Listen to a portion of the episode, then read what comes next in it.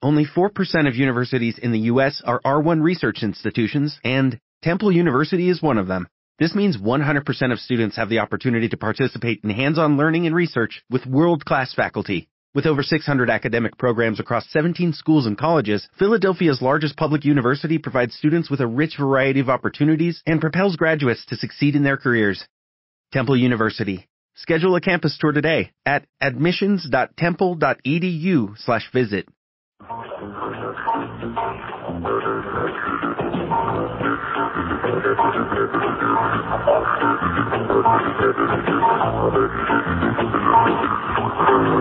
Recordarán ustedes que hace relativamente poco estuvimos aquí hablando sobre algunos, algunos fenómenos observados en nuestro satélite natural que es la Luna. Y hablábamos de las luces danzantes que inclusive atravesaban la cara de la Luna, esa cara que permanentemente nos muestra la Luna cuando se llega a la Luna llena o en creciente o en menguante. Y aparte de eso también hacíamos alusión a que otras observaciones realizadas a través de telescopios potentísimos daban la sensación de que existían algunas formaciones o algunas construcciones que evidentemente habían sido fabricadas o erigidas por seres inteligentes.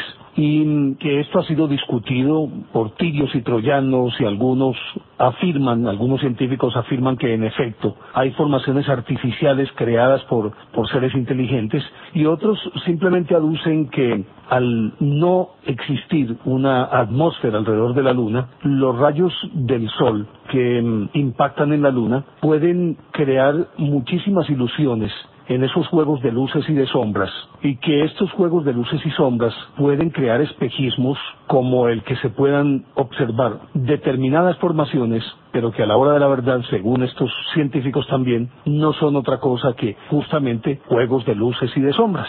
Pero con todo y ello, hay que aceptar, y yo creo que los testimonios son incontrovertibles, aunque hayan sido enmascarados, maquillados, guardados, deliberadamente olvidados por las agencias norteamericanas, tanto las de seguridad como, por ejemplo, la NASA, y que se remiten a testimonios dados por diferentes astronautas en distintos vuelos en el decenio del 60 y del 70, que fue el de mayor actividad alrededor de, de la conquista de la Luna, y mm, lógicamente que estos testimonios, aunque se haya pretendido enmascararlos o descalificarlos, por más que se intenten y por más que se hayan ocultado, subsisten algunas transcripciones, pero además de ello, testimonios de los mismos astronautas que se ratifican en lo suyo, pero lógicamente que no lo hacen en público ni de manera oficial. Y queremos abordar de nuevo este tema porque nos ha escrito don Gustavo, don Gustavo de Jesús Ortegón desde el Valle, pidiéndonos que ampliáramos un poquito este tema que como dije ya habíamos abordado ser relativamente poco y quería conocer un poquitico más. Y por resulta que tenemos otros elementos que nos parecen bien interesantes y que podrían añadir, si no una cierta claridad, sí por lo menos podría acrecentar esa información a partir de la cual todos, obviamente que, que podemos investigar un poco más o simplemente cavilar sobre esto y a llegar a sus propias conclusiones a don Gustavo, pues muchísimas gracias por, por escribirnos y por solicitarnos este tema. Y entonces, para comenzar, desde cuando la carrera espacial estaba, dijéramoslo, relativamente en pañales, se dieron varios hechos que por inusitados, lógicamente sembraron en principio la confusión entre los mismos astronautas y estupefacción entre los operadores de la NASA, pero recompuestos estos ante las sorpresas iniciales, lógicamente que ellos trataban de, de darle una interpretación a los hechos que se acomodara a los intereses de los Estados Unidos y muy particularmente a los intereses de ellos, que como decíamos, siendo la carrera todavía, la carrera espacial tan, dijéramoslo, tan joven, obviamente que ellos no tenían muchas respuestas y por lo tanto cualquier cosa podría prestarse a confusión. Recordarán ustedes que ellos regularmente y de manera deliberada se remiten como explicación aparentemente lógica a estos fenómenos, se remiten a los satélites que orbitan alrededor de la Tierra, a los globos sondas, algunos fenómenos atmosféricos y aunque esa sea una verdad oficial, esta verdad oficial regularmente no convence a nadie. Y recordarán ustedes que cuando el apagón de Nueva York hubo la manifestación de, varios ovnis, inclusive algunos en flotilla. Y estábamos hablando de los tres apagones, de los tres grandes apagones y los habíamos tomado desde el más reciente hasta el más antiguo, o sea, el del 15 de agosto de 2003, el del 13 de julio de 1977 y el del 9 de noviembre de 1965. Como un elemento común es que en los tres apagones se vieron ovnis. Y muy particularmente recordarán ustedes que un fotógrafo, decíamos, de Life, había logrado tomar unas fotografías de unas luces muy extrañas y algunas de las cuales se recortaban contra una luna creciente que había en ese momento. Entonces, partiendo de ahí, es apenas concebible que quienes más cerca estuvieron de la luna, quienes cubrieron esa distancia entre la Tierra y la luna, si es que existe el fenómeno ovni, serían quienes más estarían expuestos porque este sería un espacio en el cual circularían libremente las, los ovnis, pues, o los UFOs, o los objetos voladores no identificados, sin ninguna interferencia, que de tanto en tanto se asoman al planeta, que dejan algunas huellas o algunos testimonios y pare de contar, pero por allí si se entiende que este podría ser un camino espacial a través del cual circulan permanentemente estas flotillas de mm, ovnis que llevan en sus entrañas alienígenas, lo lógico es que allí tuvieran la oportunidad de estar más de cerca del fenómeno si es que este realmente existe. Pues resulta que después de esto se dio el hecho de que por allá en 1966 bueno, antes con los Geminis y con otras con otras naves un poco más arcaicas, más antiguas.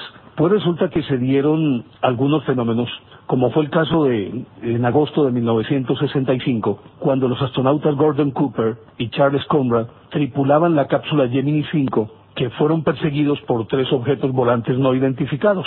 Pues resulta que Cooper, que ya era un veterano a la sazón en esto de los, de los viajes orbitales, ya había tenido una experiencia semejante en 1963 cuando sobrevolaba Australia, China y Asia Oriental, y parece que en esta ocasión pues ya existía una cierta familiaridad de él con el fenómeno, y por lo tanto pues no le puso como mucha tirria que llaman. Pues de acuerdo con unas cintas grabadas que reposan en los archivos de la NASA, mientras ellos estaban volando, precisamente Cabo Kennedy le preguntó, Houston mejor, le preguntó a, a los astronautas si ellos veían algo junto a ellos, porque el radar indicaba que había un objeto que oscilaba entre las 2.000 y las 2.000 y las 10.000 yardas de distancia del Gemini 5. Entonces, Houston les pregunta, muchachos, ¿hay algo que vuela junto a ustedes? Y los astronautas respondieron, un momentico, vamos a mirar. Y en menos de 10 segundos la respuesta fue, no, negativo, ¿por qué nos estás preguntando esto? Y porque tenemos una imagen en el radar y se trata de un objeto espacial tripulado juntamente con vosotros y está entre 2.000 y 10.000 yardas de distancia de ustedes. Ellos volvieron a observar y encontraron que en efecto, como lo hablan en el lenguaje, en el lenguaje de la aviación, para ubicar un determinado objeto, se usan los números del reloj y su disposición en la esfera del reloj para determinar la ubicación. Si por ejemplo dicen, como en este caso a las 10, es porque está a la izquierda de los pilotos y un poco antes del cenit. Entonces ellos pueden decir a las nueve, a las diez, a las once, pero si está a la derecha pueden decir está a la una de ustedes, o está a las dos, o está a las tres, que ya sería sobre la derecha. En efecto ellos dijeron que a las diez, desde su posición de observación, había una masa relativamente grande, más o menos del mismo tamaño de la Gemini 5, pero que se movía de una manera nerviosa y acelerada, y de pronto subía y bajaba, pero era una masa que no tenía unos contornos muy bien definidos, sino más bien que parecía una masa informe pero muy luminosa y que cambiaba de, de colores. Pues cuando ellos le informaron esto, era a la base de Cabo Cañaveral, pues resulta que inmediatamente en Cabo Cañaveral, al parecer el que mandaba, pues los mandaba a todos, como que dio la orden de, más bien como de dorar la píldora y hablar en otros términos y derivar la conversación hacia otra hacia otra circunstancia, porque en ese momento ellos tenían todavía un poco más de tiempo en su órbita antes de entrar a una zona muerta, que para ellos es la más, la más grave, y es que al pasar por una determinada parte de la Tierra, precisamente por oposición o porque están en las antípodas, se pierde la señal hasta que vuelve a aparecer en otro lado. En este caso, la señal se les perdía pasando la isla Ascensión y volvía a reaparecer cuando ya estaban sobrevolando sobre Australia. Pues entonces faltaban unos minutos para que esto ocurriera, para que se perdiera la señal, y entonces ellos dijeron que iban a seguir observando y que les estarían contando, pero que en efecto ahí estaba este aparato. Entonces se sentaron más bien en darles algunas indicaciones de cómo debían maniobrar mientras estuvieran en esa zona muerta donde no había comunicación, y con eso la píldora y se olvidaron un poquito. Resulta que cuando ellos ya pasaron por Perth, Australia, que era donde recuperaban la señal, y ya un poco más alarmados, dijeron, sigue junto a nosotros a la misma velocidad, hace cabriola, sube, baja, se nos adelanta, se nos atrasa, pues Cabo Cañaveral les dijo, les dijo que no, que eso era, que lo que estaban viendo era definitivamente que había desaparecido del radar como si fuera pues un cuerpo, un cuerpo sólido, que había desaparecido del radar y que lo que ellos creían que estaba sucediendo era que había sido simplemente una distorsión óptica por los rayos del sol. Pero resulta que los astronautas seguían insistiendo en que los, los estaban acompañando. Pero resulta que en esas comunicaciones ellos tienen un canal con el que es, o a través del cual se comunican libremente con, con los operadores de, de la base en este caso de Cabo Cañaveral, pero hay otro canal que es privado, tal cual sucede como por ejemplo con las flotas de taxis. A través de un canal se les dan todas las indicaciones o se les asignan carreras a los taxistas, pero cuando tienen que hablar con ellos de algo más personal simplemente les dicen pase al canal privado. Con esto ocurrió algo parecido. Y luego de que Charles Conrad pasara al canal privado, tras retornar de ese canal privado al canal oficial, pues ya él como que entendió el lenguaje y entonces simplemente se olvidaron del asunto y siguieron hablando de, de las maniobras, de cómo debería ser el ingreso a la atmósfera y de otros trabajos que tenían que hacer. Al final de cuentas, esto se olvidó. Pero ya seguimos hablando de esta historia aquí en Enigmas del Mundo. Estamos en Enigmas del Mundo.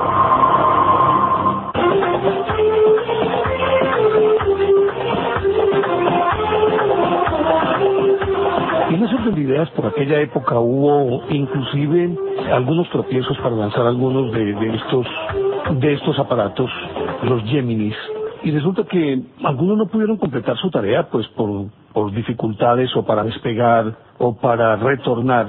Lo cierto es que después del Gemini 5, del que estábamos hablando, vino la misión del Gemini 6, que debía acoplarse con un cohete que semejaba como si fuera, dijéramoslo, una estación espacial y que simplemente era un ejercicio para determinar qué tan viable era que dos vehículos se pudieran acoplar en el espacio y desacoplarse y volverse a acoplar. Pues resulta que la Gemini 6 y la Gemini 7 debían acoplarse y en este caso en la Gemini 7 iban Frank Borman y James Lovell y en la 6 estaban Walter Shivra y Tom Stafford. Y entonces despegaron de manera independiente cuando a la Gemini 7, que estaba a 297 mil metros de altura, se le atravesó un objeto volante no identificado. Y resulta que cuando lo comunicaron a Cabo Cañaveral, dijeron a la base, señores, ellos hablaban de muchachos, pues muchachos, tenemos un espantapájaros en la dirección 10 horas, pero un poco más arriba, es decir, un poquito a la izquierda de la cápsula y como en la parte superior, como tendrían que mirar de abajo hacia arriba para poder verla completamente esta, este artilugio que estaban viendo de una manera muy, muy clara. Pues los controladores de Cabo Cañaveral en Houston le dijeron a Frank Borman que volviera a mirar cuando le pidieron esto, le dijeron, fíjate, si no se trata de una de las fases del cohete impulsor Titan 2 que puede estar por ahí cerca de ustedes. Y Frank Borman, que, que era el comandante de esa misión, les dijo, no, no, no, no, no, momentico, lo tengo muy claro, esto es un objeto no identificado, no se trata del cohete impulsor. Sabemos muy bien dónde se encuentra ese cohete, pero no es ese. Los controladores tuvieron que callarse y la NASA también se cayó por ahí derecho y no volvió a hablar de este incidente, aunque quedó la conversación grabada en la cinta numerada como la número 43, en la cinta número 43. Y resulta que mientras, por otro lado, la Gemini 6, que había fallado su lanzamiento, debía, debía haberse ido antes de la Gemini 7, tuvieron que apresar el lanzamiento. Sin embargo, la lanzaron y pudieron estar las 7 y las 6 a una distancia mínima de un metro con 80 centímetros y ambos vehículos empezaron a volar en formación durante varias horas y con esto pues obviamente que estaban también probando la sincronización en las maniobras que debían hacer una y otra cápsula para perfeccionar el sistema de acoplamiento y desacoplamiento.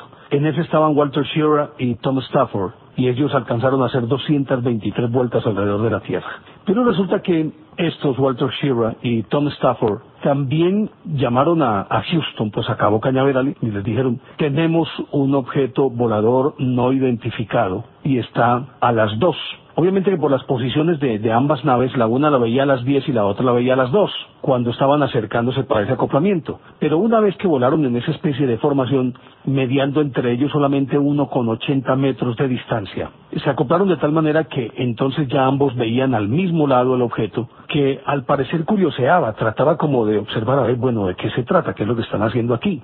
Y le hacían un seguimiento, de pronto se disparaba ese objeto y de pronto frenaba, se devolvía, pasaba por delante, pasaba por detrás, como si los estuviera inspeccionando. Y obviamente que Houston trataba de quedarse con la suya diciéndole, no hombre, ese debe ser uno de los de las fases del cohete. No hombre, no es ninguna fase del cohete. Este es un objeto volante no identificado. Y entonces les pedían que los despidieran y en esto sí había como una disparidad entre los unos y los otros, mientras que uno lo veían como un objeto redondo, debidamente delineado, es decir, sus contornos lo suficientemente visibles, el otro decía que parecía más una especie de masa alargada, pero era también por la misma posición y por la refracción de los rayos del sol. Es decir, no podían tener la misma perspectiva, porque aquí también entra lo relativo, ¿no? No es solamente la perspectiva, sino a la velocidad a la que están avanzando, lo que hace que la posición o que la, visión que tiene el observador o que tienen los observadores sean diferentes entre sí.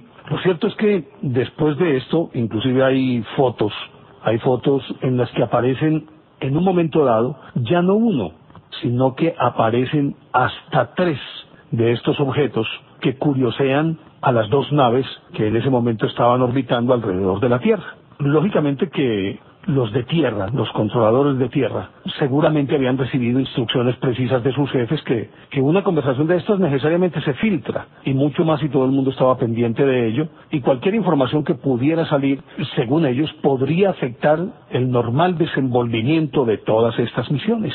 Pero si a eso le sumamos, y más adelante vamos a volver sobre otros otras visitas de ovnis en otros en otras misiones. Resulta que todos estos y mucho más aquellos que estuvieron cerca de la luna. Recordarán ustedes que habíamos hablado de unas torres que se veían en la luna, eso fue en el programa anterior al que estaba aludiendo, y que tenían unas características como si fueran unas especies de obeliscos. Pues resulta que estos astronautas se sorprendieron porque vieron no solamente estos, sino los que estuvieron en misiones más avanzadas y más cercanas a la Luna, como fue el caso de Aldrin, que posteriormente estuvo en el Apolo 11, que afirmaban, veían esas torres que se asemejaban precisamente a obeliscos, pero naturalmente después de tomar unas fotos, ellos casi que se podría decir que confiscaron las fotos en la NASA, pero algunas escurrieron y fueron publicadas y fueron publicadas en, en los diarios Daily Telegraph de Inglaterra y en la revista Argosy y mm, se complementaron con los que mm, con las fotos que había enviado el Luna 9 que fue el primer satélite no tripulado, uno de los primeros satélites, yo creo que primero fue un ruso, pero un Luna 9 que el 31 de enero de 1966 fue lanzado hacia la Luna, en donde alunizó, y muy suavemente el 3 de febrero.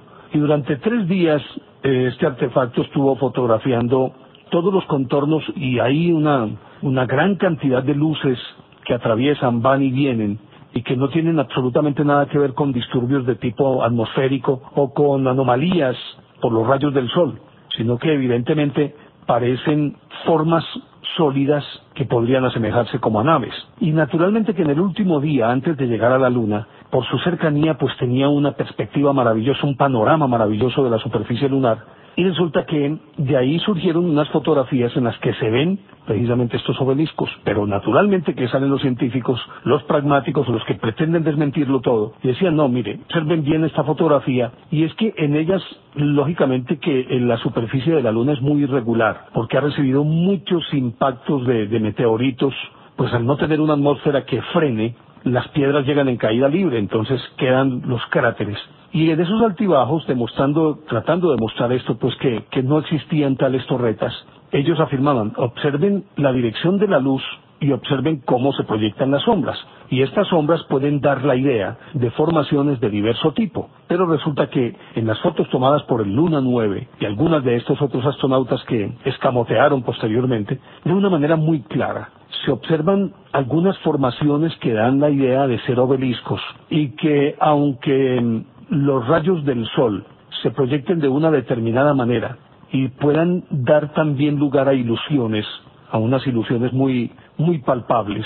Estos espejismos inmediatamente, si el observador se detiene un poco, puede determinar qué es una anomalía de la luz al proyectarse contra la superficie de la Luna y qué es una verdadera formación, como es el caso de estas torretas de las que estamos hablando. Lo cierto es que inclusive se tomaron 205 fotografías, porque después vino otra zona norteamericana, la Orbiter 2, que mm, estuvo en 1970 y pudo percibir las mismas torres en los mismos sitios, pero con, algo todavía más interesante, y era que en principio en un radio de unos 240 metros sobre la superficie de la Luna habían distribuidas siete torres de estas características. Y para reforzar la idea que habían sido construidas pues por una por seres inteligentes, quienes eran partidarios de la veracidad de esas torres decían, observen la distribución sobre el terreno. Y entonces apuntaban a partir de operaciones de geometría y todas estas cosas que estaban distribuidas de una manera tan especial que daba inmediatamente la impresión de que estaban formando figuras geométricas por los ángulos eh, que proyectaban al extender líneas entre unas y otras y entonces daban la sensación de que era simplemente, pongámoslo en estos términos, como una especie de mapa, que estaban ubicados a unas distancias específicas, unas de otras, y equidistantes unas de todas. Y llamó poderosamente la atención que varias de ellas estaban distribuidas de tal forma que recordaban y estaban en las mismas longitudes y latitudes que se podrían concatenar con las tres pirámides de la llanura de Giza en Egipto, o sea, la de Keops, la de Kefren y la de Miserino. Tres de esos cuatro torretas estaban ubicadas de tal forma que si se extendiera una línea, una línea desde ellas a las pirámides de Egipto, no existiría de una, una, línea imaginaria, estarían trazadas perfectamente para pasar por el vértice, por la parte superior, por la punta de las agujas y la punta de las pirámides. Y eso, lógicamente, pues que, que dejó mucho más sorprendidos a, a los estudiosos, pero que obviamente que la desinformación puede muchísimo más y en este caso lograron, dijéramos, escamotear de la verdad o embolatarla un poquito y hacer lo que llamarían antes en teatro hacer mutis por el foro, haciéndose los locos con estas formaciones tan supremamente extrañas. Y eso que no hemos hablado del famoso puente, que también de él tomaron fotografías en Luna 9 y el Orbiter, que atraviesa el Mare Crisium y del que ya había hablado antes John J. O'Neill, desde 1953 se había tomado fotos y que posteriormente el doctor Herbert Wilkins conocido especialista británico sobre la Luna, había corroborado que en efecto allí sobre el mar de la crisis pues había un puente. Lo extraño de todo esto es que después de que el Luna 9 y el Orbiter tomaron fotos de esto y que muchos declararon que en efecto no había ningún truco con la luz, pues resulta que cuando ya se estaba terminando la misión o la conquista de la Luna, ya estaban en, en, camino los Apolo, el puente en cuestión desapareció. Pero ya seguimos hablando de esta historia aquí en Enigmas del Mundo. Ya regresamos, Enigmas del Mundo.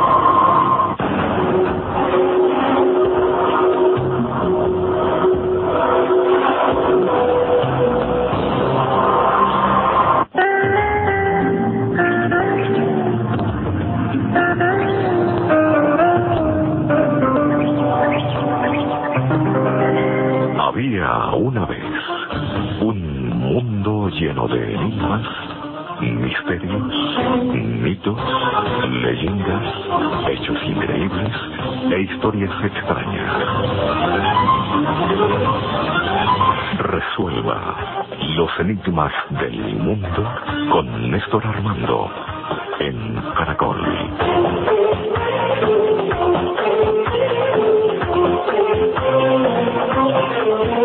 Naturalmente, pues que la desaparición de ese puente sembró todavía muchísimas más confusión y luego de ello hubo muchos otros testimonios de objetos extraños en las misiones que antecedieron al alunizaje y era apenas concebible que si durante esa etapa preparatoria para la llegada a la Luna los testigos habían estado allí y permanentemente habían acompañado las misiones, era de esperarse que en el momento cumbre, con mayor razón, pudieran estar mirando qué era lo que estaba ocurriendo y por qué estaba ocurriendo. Pues llegó el momento de la verdad y cuando lanzan el Apolo 11, desde el mismo día del lanzamiento, en julio 16 de 1969, cuentan Neil Armstrong, que era el comandante de la misión, Michael Collins, que era el piloto del módulo de mando, y Edwin Aldrin, que era el piloto del módulo lunar, Cuentan ellos que pudieron fotografiar un objeto luminoso no identificado en el momento mismo en que el Apolo 11 se separó del potente cohete Saturno V que los había catapultado hacia en dirección a la Luna. La NASA pues hizo una posterior evaluación de, la foto, de unas fotografías que tomaron y determinaron que en efecto eran objetos inidentificables, pero nunca quisieron decir que era un objeto volador no identificado, sino inidentificables y con eso pues ya, con ese eufemismo también trataban de echarle un poquito de tierra o un manto de duda a esta situación. De acuerdo con lo que decían ellos, desde ese mismo día hubo la aparición de varios objetos, pero uno en especial los siguió permanentemente como si estuviera patrullando con ellos, o los estuviera, los estuviera escoltando, o los estuviera espiando. Y dicen ellos que ese, particularmente ese objeto espacial, lo siguió más o menos hasta la mitad del recorrido de la Tierra a la Luna. Recordemos que de la Tierra a la Luna hay 384 mil kilómetros de distancia. De acuerdo con esto, el aparato en cuestión, ese objeto volador no identificado, los acompañó más o menos a lo largo de 150 mil kilómetros de distancia. Y cuando ya la nave Apolo estaba llegando a las proximidades de, de la Luna, aparecieron otros objetos que se sumaron a este que los había estado custodiando. Y cuando aquellos aparecieron, fue como si se diera una especie de relevo, porque el que en principio los había seguido hasta allí tomó otro rumbo y desapareció.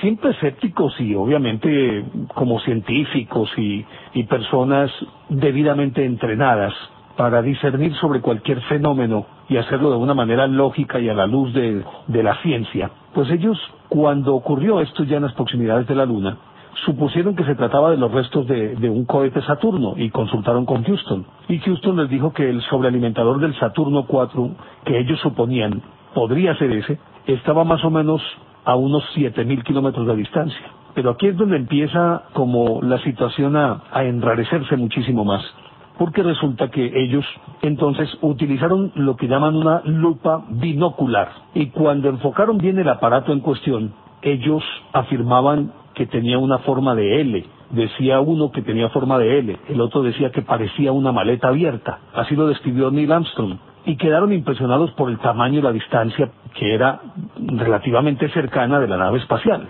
Entonces, como para que no quedaran dudas, acudieron a uno de los instrumentos de aeronavegación más antiguos pero más eficientes y que a pesar de todos los adelantos tecnológicos, siempre este instrumento se lleva y es el famoso sextante. Y resulta que con el sextante, sin terminar de enfocarlo bien, el objeto, en vez de parecer una maleta abierta, daba la sensación de que fuera un objeto cilíndrico y según Armstrong, más que un objeto cilíndrico, él decía eran dos cilindros huecos cuando en el curso, pues en, el recorrido hacia la Luna, tuvo la oportunidad de acomodarse de una manera diferente y enfocaron bien el sextante, pudieron ver a través del interior de esos cilindros como si, si pudieran traspasar a través de él, como si fuera una especie de lente también a través del cual podían ver más allá de los cilindros mismos.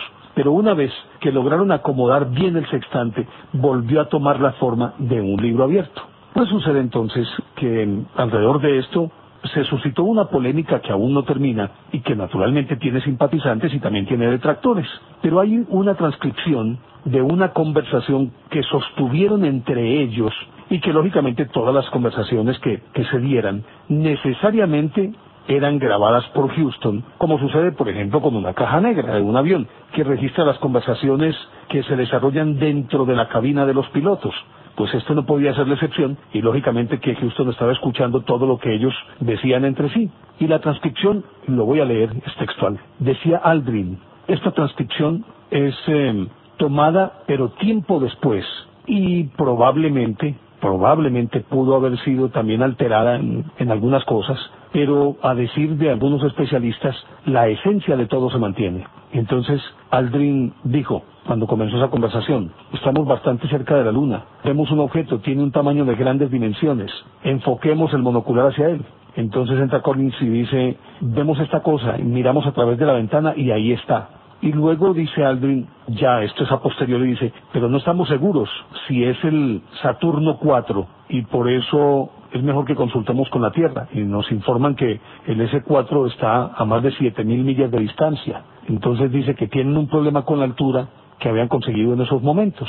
Pues resulta que tiempo después reconstruyeron esta misma, este mismo diálogo. Y entonces miren lo que decía Collins. Había algo. Nosotros notamos un pequeño choque, o quizá lo imaginamos. Armstrong dice, estaba pensando en que la mesa podía haberse caído. Collins agrega, pienso que en realidad no notamos nada. Aldrin dice, claro, veíamos toda clase de objetos pequeños que nos pasaban y entonces vimos ese objeto brillante. Lo miramos a través del monocular y parecía tener un poco la forma de una L. Y Armstrong agrega, como una maleta abierta. Dice Aldrin entonces. Entonces estábamos en PTC en ese momento, así que cada uno de nosotros tuvimos la ocasión de verlo y de verdad parecía estar dentro de nuestra vecindad y con un tamaño considerable. Armstrong por su parte agrega, deberíamos decir que estaba justo en el límite de la resolución del ojo. Era muy difícil decir concretamente qué forma tenía y no había forma de saber el tamaño sin saber la distancia o saber la distancia sin saber el tamaño. Aldrin agrega, entonces me bajé al módulo lunar y comencé a mirar a través de las ópticas Estábamos un poco confusos porque con el sextante un poco fuera de enfoque, lo que veíamos parecía cilíndrico. Y dice Armstrong, o en realidad dos anillos. Aldrin dice sí. Collins, por su parte, afirma, no, parecía como un cilindro hueco.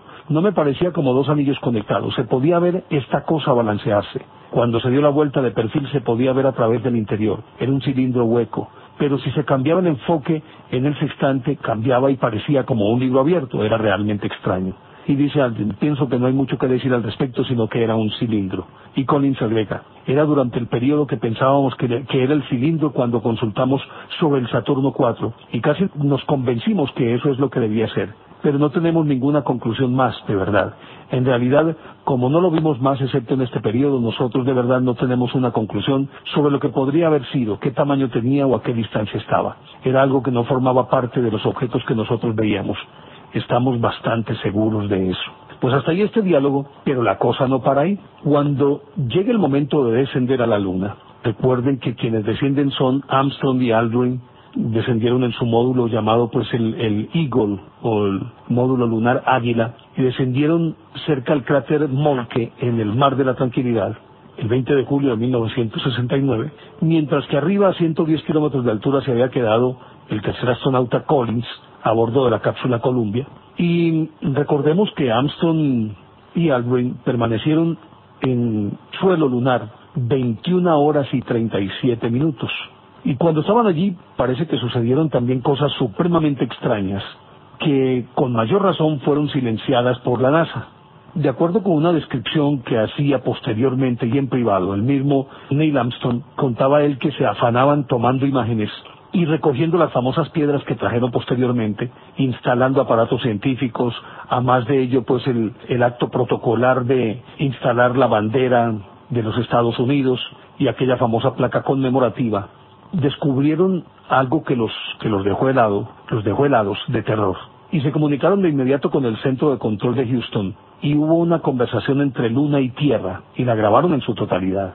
Aún se dice que permanece bajo secreto, pero Tiempo después, como sucede siempre en este tipo de cosas, terminó por filtrarse esa conversación y aunque la conversación siempre ha sido negada por la NASA, existe el registro de las voces de los interlocutores de este instante cuando los dos astronautas estaban en la Luna y estaban aterrados por lo que estaban viendo en sus alrededores. Yo creo que en, en una instancia como esas, pues cualquier cosa que se salga de lo normal, a más de uno estar en un, en un sitio inhóspito que no es lo de uno, cualquier cosa puede parecer extraña. Aunque posteriormente se les preguntó si, si no habrían sido víctimas de una alucinación o simplemente por la refracción de los rayos y tal vez habría creado espejismos, ellos tajantemente negaron y afirmaron con toda la seriedad y toda la contundencia, afirmaron que lo que habían visto, eso era, y que era real, absolutamente real, y no se iban a retractar de eso en ningún momento. Pero ya seguimos hablando de esta historia aquí en Enigmas del Mundo. Estamos en Enigmas del Mundo.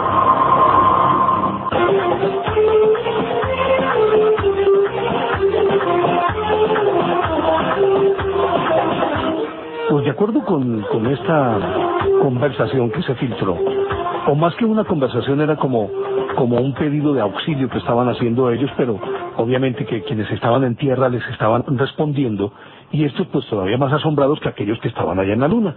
Pues en ese momento cuando estaban desarrollando todas estas actividades, y hago aquí un paréntesis porque posteriormente se dijo que como esto había ocurrido casi sobre el final de la misión, probablemente ellos ya exhaustos por ese trajín tan impresionante y en un medio tan difícil. Recordemos, decíamos que estuvieron 21 horas y 37 minutos posados en la luna y desarrollando actividades, que probablemente eso habría sido producido por el estrés y que no había sido otra cosa diferente a una alucinación.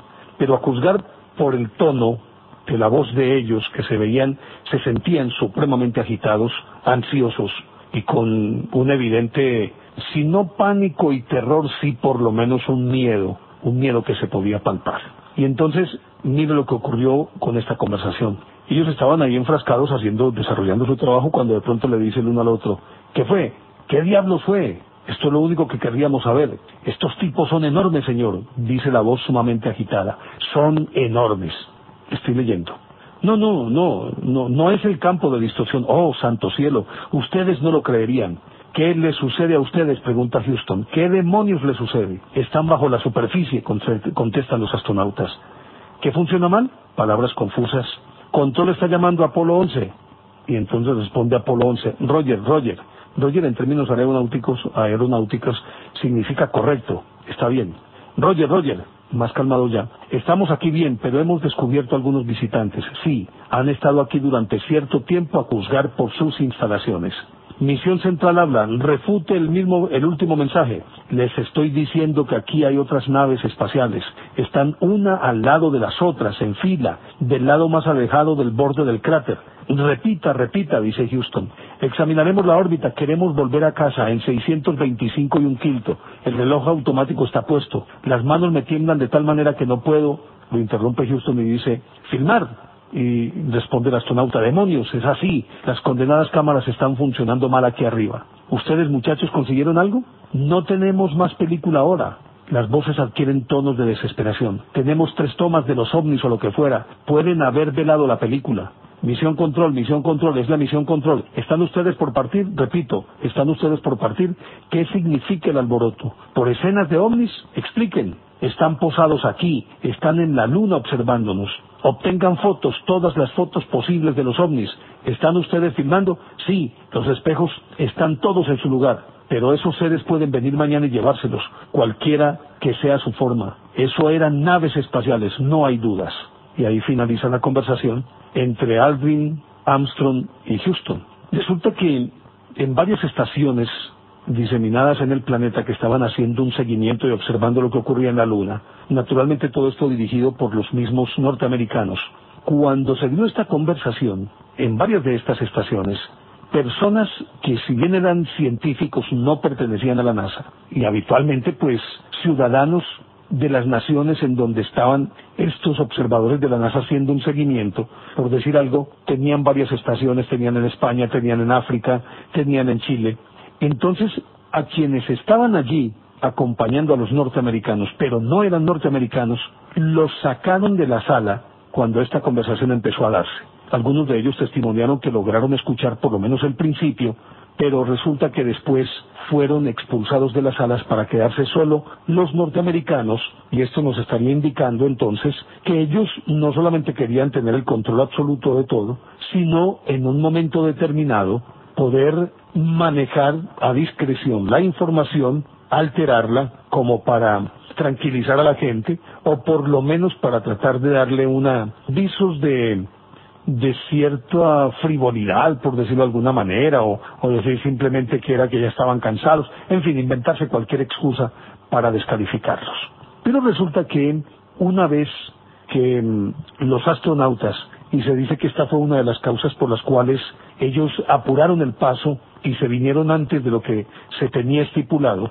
Abordaron rapidito pues el, el módulo lunar, el Eagle, y empezaron a ascender a encontrarse con el otro astronauta, con Collins, que estaba a 110 kilómetros de altura, allí como, como si estuviera parqueado, por decirlo de alguna manera. Cuando ellos estaban ascendiendo para llegar a donde estaba Collins y acoplar el módulo lunar con el Columbia, Armstrong y Aldrin empezaron otra vez agitados a decir que veían dos objetos que seguían el ascenso del módulo, más que seguirlos, los acompañaban en ese ascenso del módulo, y los dos estaban uno a cada lado. Y pues ellos tomaron algunas fotos, fotos que se han convertido en, en testimonios clásicos del fenómeno ovni y que pues no han podido ser recusadas como falsas, porque evidentemente no hay ningún truco. Pero en esas, aparte de, de, los dos que los estaban acompañando, como si estuvieran despidiéndose de la luna, miraron hacia abajo y vieron otros tres ovnis posados en el sitio en donde había estado posada, había estado posado el módulo lunar, el Eagle. Allá, alrededor de ese sitio, había otros tres ovnis, como si estuvieran husmeando a ver qué pasó aquí, qué dejaron o cosas por el estilo. Días más tarde, uno de los diarios más prestigiosos de Estados Unidos, The Washington Post, publicó una transcripción completa de, ese diálogo entre los dos tripulantes del Águila y Collins y en control en Pasadena. Y ellos entonces les estaban contando cómo estos objetos los estaban acompañando. Y una vez que se acoplaron el Eagle y el Columbia, ya para emprender el regreso, pues resulta que inmediatamente enfilaron hacia la Tierra. Los objetos en cuestión se vinieron acompañándolos y durante más de la mitad del camino de regreso estuvieron estos tres ovnis acompañando a los tres astronautas Armstrong, Aldrin y Collins. Y lo más, lo más extraño de todo es que ellos habían tomado suficiente material fílmico de aquellos seres que aparentemente habían visto allá, que decían como son de enormes, están aquí desde hace algún tiempo, tienen la base ahí, los que los acompañaron en el ascenso. Lo extraño de todo esto es que cuando retornaron al tiempo, en una conferencia de prensa, en la que pues obviamente ellos eran festejados por haber logrado algo tan extraordinario, pues resulta que cuando les preguntaron por la película, resulta que ellos dijeron, y esto pues es algo que, nadie lo puede entender ni, ni lo va a uno aceptar como tan fácilmente, y es que en la prisa lo habían dejado en la luna, habían dejado una cámara y habían dejado todo el registro fílmico. Y entonces preguntaban, pero bueno, si lo dejaron en la luna, ¿cómo es que ustedes pudieron seguir filmando en el ascenso cuando pretendían acoplarse con el Columbia? Y dijo, no, es que esa ya era otra cámara y no estábamos filmando sino tomando fotos. Ahí aparecen unas fotos de tres luces que nos acompañan en ese ascenso hacia el, hacia el Columbia. Pero aquí cabría preguntarse hasta qué punto la NASA simplemente decomisó ese material de los, de los astronautas, ese material fílmico, y lo guardó o simplemente lo escondió y para que nadie preguntara, surgió entonces la teoría de que simplemente ellos, en el afán por retornar, habían dejado olvidada la cámara con ese material fílmico adentro. Pues uno podría preguntarse, personas de estas, de una disciplina tan férrea, tan súper entrenados, habrían dejado olvidado algo que era de una extraordinaria importancia. Yo creo que esa es una pregunta que se cae de su peso. Yo creo que eso es difícil de creerlo. Y simplemente todo eso se quedó en el olvido pero dicen que ese material fílmico tomado en la superficie de la Luna todavía lo tiene la NASA, pero no lo ha desclasificado para que el público tenga acceso a él. Y dicen los especialistas en, en este tema que la NASA no lo va a hacer, o no por lo menos en muchos años más. Supongo yo que cuando haya un avance tecnológico que pueda explicar de una manera fehaciente cómo funcionan los ovnis o cosas por el estilo, o cuando ya se acepte oficialmente todo esto, a lo mejor desclasifiquen ese material. Pero sería muy interesante ver ese material fílmico de lo que Armstrong y Aldrin vieron en la Luna. Pero habrá que esperar.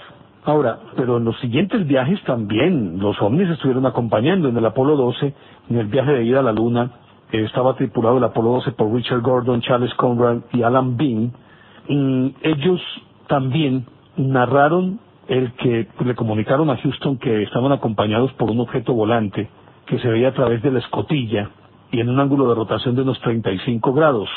Y luego, cuando se aproximaron a la Luna, aparecieron otros dos objetos que se ubicaron uno adelante y otro atrás de la cápsula y fueron como escoltándolos.